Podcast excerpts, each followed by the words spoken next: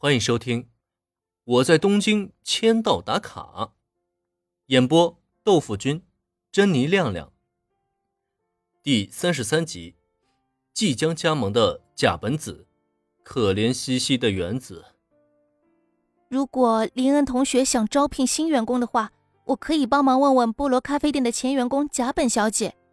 甲本小姐很优秀，就是不知道她现在有没有找到新的工作。听闻林恩征求自己意见，小兰想了想以后，说出了一个名字：贾本子是菠萝咖啡店以前的员工。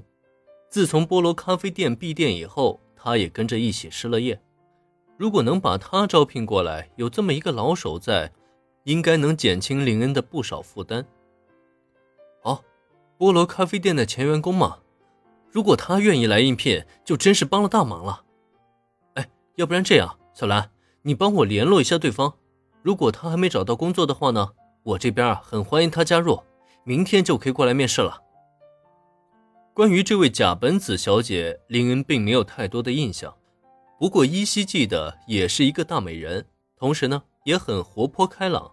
最关键的是，她对这份工作并不陌生。如果有了她的加盟，那林恩必然是如虎添翼呀。好的，那我就先去联络一下甲本小姐。见林恩很乐意接纳自己推荐的人选，小兰当即也没有犹豫，立刻拿出手机拨通了对方的号码。等了大概三五分钟以后，小兰挂断电话，脸上也带着一抹喜色。甲本小姐还没有找到新工作，她愿意明天来面试。就像小兰所说的那样，林恩的新员工有了着落，这也不禁让她大喜过望。辛苦你了，小兰。真是帮我大忙了。有了新员工的加盟，或许林恩就可以归于幕后了。这样一来，像今天这样忙碌的场面，应该就不会再出现了吧？哎，对了，小兰、原子，这是你们今天的工资。因为是打工，所以薪水是日结的。在东英特区，虽然电子支付同样已经普及了，但按照这里的生活习惯。绝大多数人还是更倾向于使用纸币，也正因为如此，林恩早早便将两个女孩的薪水放进了信封。虽然有心多给些钱，但他也知道小兰是不可能接受的，所以两个女孩的薪水都是按照一千五英元的时薪发放，高于平均时薪，但却又不至于太过夸张。竟然有这么多，这也太多了，林恩同学。东京的最低时薪大概是一千英元左右，虽然说是最低时薪，但是绝大多数会社也都是按照这个标准发放的工资。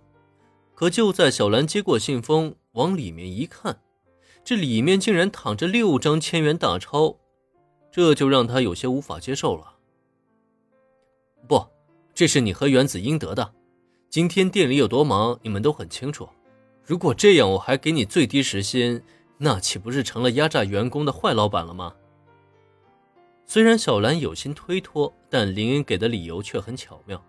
毕竟他这也是实话实说，普通咖啡店的员工可不会像今天这么累，出了多大力气就赚多少钱，这不是很正常吗？该是你们的薪水，你们就好好收下。还有啊，这里是剩下的一些小点心，小兰，你和原子啊都带回去一些，不然我也得丢掉了。时间也不早了，原子，你怎么回家？嗯，需要我送你吗？